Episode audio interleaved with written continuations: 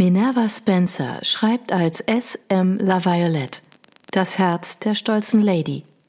Kapitel 1 London 1802 ein Whale betrachtete die Marmorstatue eines bedauernswerten Kerls ohne Arme, als die Tür daneben aufflog und ein Wirbelwind in Röcken in die Halle stürmte.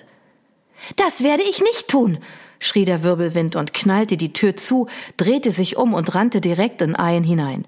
Uff, sie prallte von ihm ab und stolperte rückwärts, wobei sich ihr Fuß im Saum ihres Kleides verhedderte.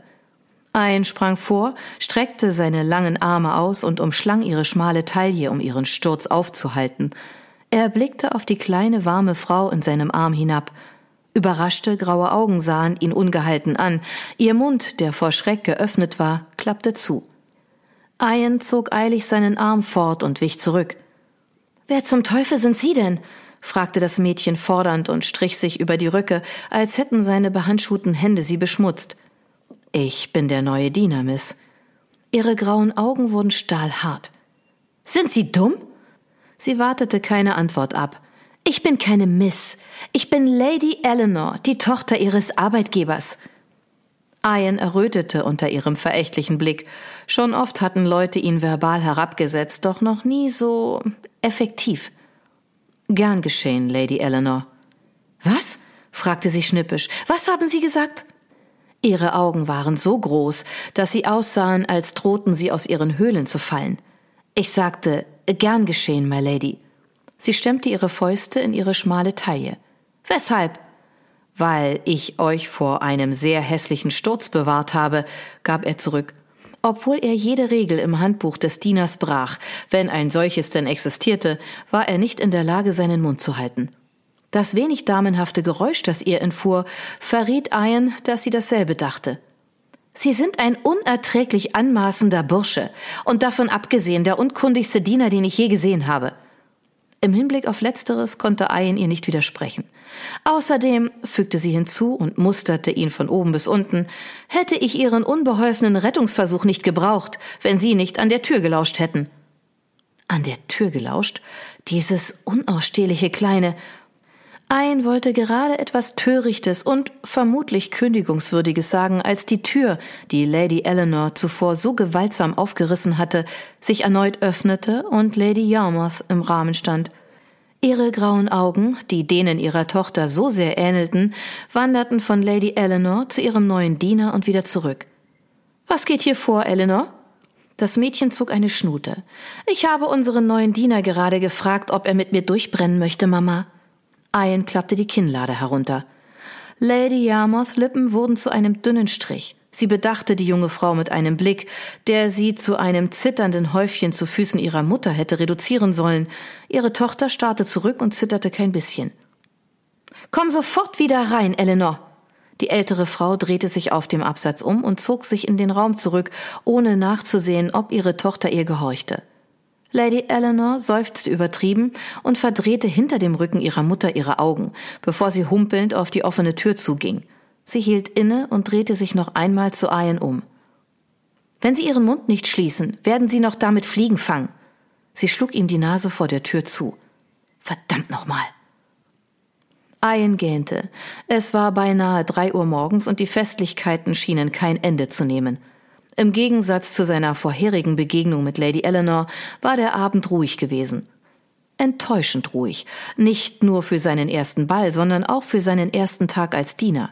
Das einzig Unterhaltsame war gewesen, einem auffällig gekleideten Lebemann dabei zuzusehen, wie er seinen Magen auf seine Tanzschuhe entleerte, während er noch bemüht war, es jedoch nicht schaffte, rechtzeitig die Herrentoilette zu erreichen. Ian rückte die spitzen Manschetten seines schicken neuen Hemdes zurecht und betrachtete den Fremden, der ihm aus dem reich verzierten Spiegel entgegensah. Die schwarze Livree ließ ihn größer erscheinen als seine 1,80 und der gut geschnittene Frack spannte sich über seinen Schultern, so dass er eher schlank und gefährlich als mager und jung aussah. Sein widerspenstiges rotes Haar war zu bloßen Stoppeln gekürzt worden und wurde nun von einer weiß gepuderten Perücke verdeckt, die ihm Würde verlieh. Seine Sommersprossen waren natürlich noch immer da. Es gab nichts, was er tun konnte, um sie zu verdecken, ganz im Gegensatz zu seinem Alter. Du siehst nicht wie 15 aus, Ian, hatte sein Onkel Lonnie gesagt, als er Ian früher am Tag in seinen neuen Kleidern gesehen hatte. Grinsend hatte er Ians Schultern gedrückt. Los, erzähl mir deine Geschichte noch ein letztes Mal, Junge. Die Geschichte hatte sich sein Onkel ausgedacht, als Ian vor drei Monaten erstmals in Viscount Yarmouth Haushalt vorgesprochen hatte. Ian war 19 und hatte sechs Jahre bei Mr. Ewan Kennedys Haus verbracht. Zwei als Reinigungskraft, zwei als Stiefelknecht und zwei als Diener, obgleich er für letztere Position ungewöhnlich jung war. Onkel Lonnie hatte Lord Yarmouth auch erzählt, dass Ian nach London gekommen war, um Arbeit zu suchen, nachdem Mr. Kennedy gestorben war und es im winzigen Dorf Dannon in Schottland keine angemessene Stellung für ihn gegeben hatte. Dieser letzte Teil der Geschichte war der einzige, der der Wahrheit entsprach. Dannon war eher eine Ansammlung von Hütten als ein richtiges Dorf. Einen Mr. Kennedy hatte es nie gegeben und auch keine Stellung als Reinigungskraft oder Diener. Den Brief von Mr. Kennedy hatte Ian unter der Anleitung seines Onkels selbst geschrieben. Bewundern Sie Ihr hübsches Gesicht? Ian schrie auf und sprang gut zu 20 Zentimeter in die Luft. Weibliches Lachen hallte in dem mit Mahagoni getäfelten Flur wieder. Er drehte sich um und erblickte Lady Eleanor hinter sich. Ihre kleine, beinahe jungenhafte Gestalt stand wenig damenhaft an die Wand gelehnt da. Ihr weißes Kleid hing schlaff und müde an ihr herab, als wäre es bereit zu Bett zu gehen. Ihr unscheinbares braunes Haar hatte sich aus seinen Bändern gelöst und feine Strähnen rahmten ihr schmales, blasses Gesicht ein, nur ihre großen grauen Augen waren von Leben erfüllt. Ian richtete sich zu seiner vollen Größe auf und starrte über ihre Schulter hinweg ins Leere. Wie kann ich zu Diensten sein, my Lady? Oh, hören Sie auf. Sie sind wütend auf mich, nicht wahr? Sie wartete keine Antwort ab. Es tut mir leid, dass ich vorhin so biestig war. Ich war am Unrecht. Frieden? Sie streckte ihm ihre Hand entgegen und humpelte ein Stück auf ihn zu. Ian starrte sie an. Nicht wegen ihres Humpelns, er wusste bereits, dass sie lahm war, sondern wegen der Geste. Sicher war es einem Diener nicht gestattet, die Hand einer Lady zu schütteln, oder? Außerdem hatte er ihn nicht vergeben. Sowohl seine Mutter als auch sein Onkel sagten, er sei zu nachtragend und würde nicht leicht verzeihen. Er blickte auf ihre kleine Hand hinab und kaute auf seiner Lippe. Vielleicht hatten sie beide recht. Vielleicht wäre es ratsam, zumindest so zu tun, als würde er ihr vergeben. Gerade hatte er sich dazu durchgerungen, Frieden zu sagen, als Lady Eleanor seine Hand ergriff. Seien Sie nicht böse auf mich. Ich habe mich entschuldigt. Ich bin nicht böse, log er und zog unsanft seine Hand aus ihrem Griff. Er nahm an, dass es ungehörig wäre, erwischt zu werden, wie er um drei Uhr früh die Hand der Tochter des Hauses hielt, oder auch zu jeder anderen Tageszeit. Warum seid ihr nicht dort drinnen? Er deutete mit seinem Kinn in Richtung Ballsaal und tanzt, äh, my lady, fügte er ein wenig zu spät hinzu. Schnaubend hob sie ihren Rock und entblößte einen schockierend großen Teil ihres Beins. Hiermit? Ian starrte auf ihr Bein hinab. Natürlich hatte er schon Mädchenbeine gesehen, doch noch nie das einer Lady. Ihre Strümpfe waren mit Blumen bestickt, Gänseblümchen vielleicht. Sein Unterleib zuckte anerkennend, während er den sanften Schwung ihrer Wade betrachtete. Für so ein winziges Ding hatte sie wohlgeformte Beine. Sie ließ ihre Röcke fallen. Gaffen Sie mein Bein an? Was erwartet ihr, wenn ihr herumlauft und eure Röcke auf diese Weise anhebt? Die Worte waren heraus, bevor er sie aufhalten konnte. Ian kniff die Augen zusammen und wartete darauf, dass sie anfing zu kreischen. Als er jedoch ein Kichern vernahm, öffnete er sie wieder. Sie betrachtete ihn skeptisch. Sie sind nicht wie die anderen Diener. Was sollte Ian dazu sagen? Sie sehen sehr jung aus. Wie lange sind Sie schon Diener? Heute ist mein erster Tag. Sie werden Ihre Arbeit nicht allzu lange behalten, wenn Sie mit den anderen Mitgliedern meiner Familie ebenso umgehen oder Ihre Beine angaffen. Hitze stieg ihm ins Gesicht und er schürzte die Lippen. Was immer sie auf seinem Gesicht sah, entzückte sie. Wie alt sind Sie? Neunzehn, my Lady. Was für ein Angeber! Wie alt seid ihr denn? fragte Ian und wollte gleich darauf in Geheul ausbrechen. Wenn er so weitermachte, wäre er seine Arbeit noch vor dem Frühstück los. Sechzehn, Sie hörte auf zu lächeln und ihre Augen wurden trüb wie ein Sonnenuntergang, der seine Farbe verlor. Doch ich könnte ebenso gut 40 sein. Ich werde nicht einmal eine Saison bekommen. Ich dachte, alle jungen Damen bekämen zumindest eine Saison. Was für ein Blödsinn. Was wusste er schon über Aristokraten, Saisons oder irgendetwas davon?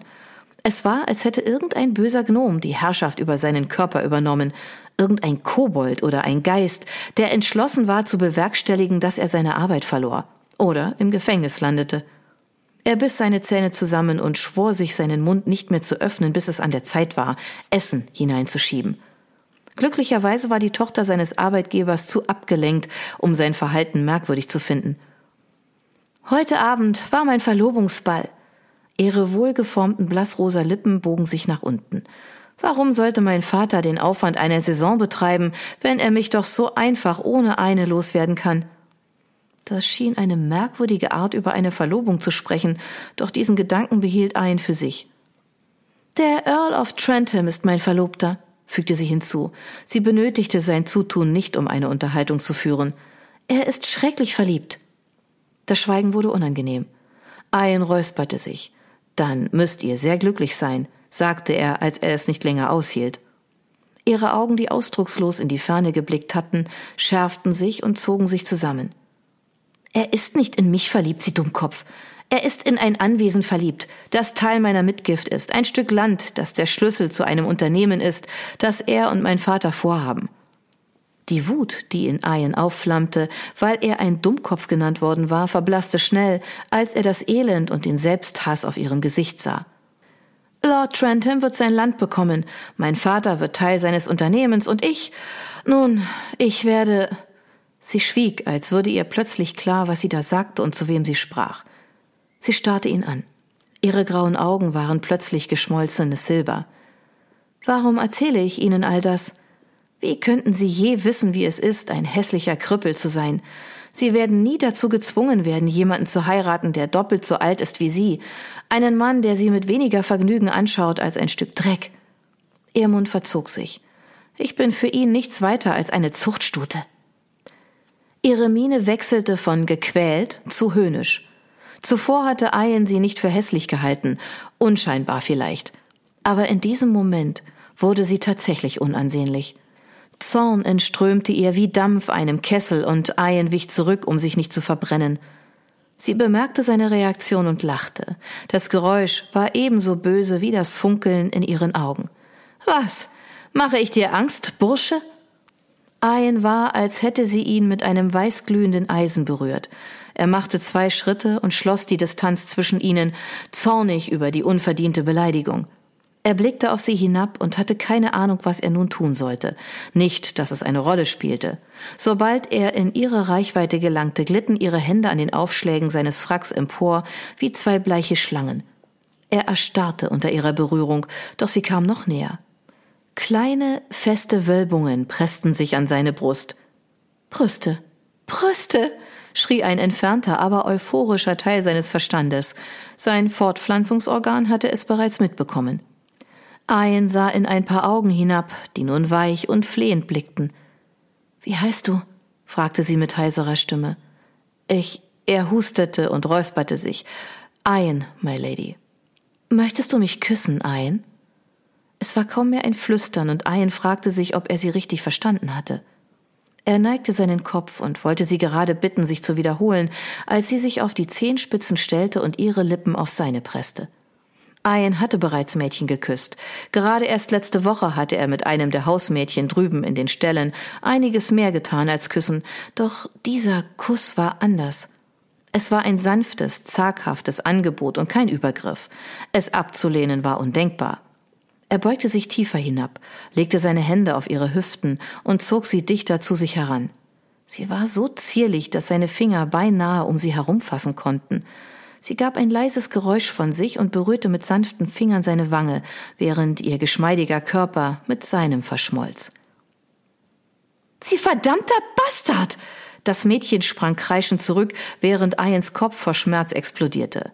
Er stolperte und vor seinen Augen tanzten bunte Lichter. Als er hinter sich tastete, um sich an der Wand abzustützen, griff er ins Leere. Ein Fuß trat seinen Bein unter ihm fort und er knallte auf den Rücken, wobei sein Kopf auf dem Holzfußboden aufschlug. Lord Trentham, nein! Lady Eleanors Stimme war durch das quälende Pochen in Ians Schädel kaum zu hören. Ein Körper, Lord Trenthams, fiel mit erdrückender Kraft auf Ians Brust. Weiche, aber kraftvolle Hände schlossen sich um seinen Hals und drückten zu. Sie verdammtes Schwein, wie können Sie es wagen, meine Verlobte anzurühren? Das Würgen an seinem Hals ließ nach, und eine Faust krachte an die rechte Seite seines Schädels. Wie können Sie es wagen, Ihre schmutzigen Hände an höher gestellte zu legen? Ein weiterer Schlag traf seine linke Schläfe. Hört auf, hört sofort auf. Er hat nichts Falsches getan, ich war es. Um dich kümmere ich mich später, du kleine Hure, zischte der Earl. Sein Ton war noch verächtlicher als seine Worte, während seine Fäuste wieder und wieder auf Ians Kopf niedergingen. Eins Mund füllte sich mit Blut und er versuchte es auszuspucken, bevor er sich daran verschluckte. Dann wurde ein Knie zwischen seine Oberschenkel gerammt und er schrie auf, während die Welt düster wurde. Ihr werdet ihn noch umbringen! Ein wirkte und Trentham ließ von ihm ab, um zu vermeiden, mit Blut und Erbrochenem besudelt zu werden. Ian rollte sich auf die Seite und legte die Hände schützend auf seinen schmerzenden Unterleib. Sein Magen zog sich zusammen und er erbrach sich, bis nichts mehr in ihm übrig war. Er wollte sterben. Was zum Teufel geht hier vor? Ein erkannte vage Lord Yarmouths Stimme. Mach, dass er aufhört, Papa. Er wird ihn umbringen. Auf jeden Fall werde ich dafür sorgen, dass er sich wünscht, tot zu sein, knurrte Trentham, bevor er Ian in die Seite trat. Ian stöhnte und rollte sich herum. Er wollte seine Hände nicht von seinem Bauch nehmen und weitere Tritte kassieren. Trentham, was ist hier los? fragte Yarmouth erneut. Dieser Flegel war gerade dabei, eure verdammte Tochter zu besteigen, als ich ihn erwischte. Das ist nicht, begann Eleanor. Schweig, brüllte ihr Vater. Führt ihr so euren Haushalt, Yarmouth?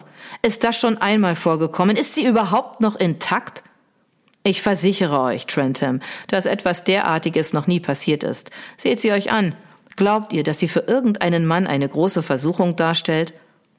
Der Viscount fuhr fort, ohne eine Antwort abzuwarten. Außerdem ist das hier nur ein Junge. Ich habe Lady Yarmouth gesagt, dass er für die Position zu jung ist. Wir werden ihn unverzüglich entlassen und vergessen, dass das hier je geschehen ist. Ich werde es nicht vergessen, Yarmouth. Ich werde nicht die abgelegte Geliebte dieses Rüpels heiraten, nicht bevor mein Arzt sie untersucht hat und mir schwört, dass sie intakt ist. Und ich möchte, dass der hier, er trat ein gegen die Schulter, bekommt, was er verdient. Wir haben nichts Falsches getan, Papa. Es war nur, noch ein Wort von dir, Eleanor, und du wirst es sehr bedauern. Die normalerweise sanfte Stimme des Viscounts war gefüllt mit Zorn und Verachtung. Ein unangenehmes Schweigen folgte seinen Worten, bevor er weitersprach. Nun gut, Trentham. Papa, nein, es war nur ein Kuss, er wollte es nicht einmal. Ich habe ihn angefleht. Genug. Dem Wort folgten ein lautes Klatschen und ein erstickter Schrei. Ich möchte, dass er wegen versuchter Vergewaltigung angeklagt wird, sagte Trentham mit plötzlich kühler und gefasster Stimme.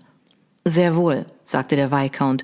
Thomas, Gerald, fasst ihn. Ihr könnt ihn in den Kerker sperren, während einer von euch den Constable holt. Vier Hände schlossen sich um Ians Arme und zogen ihn hoch. Schwach wehrte er sich, wand sich in ihrem Griff, während sie über den weichen Teppich davongingen.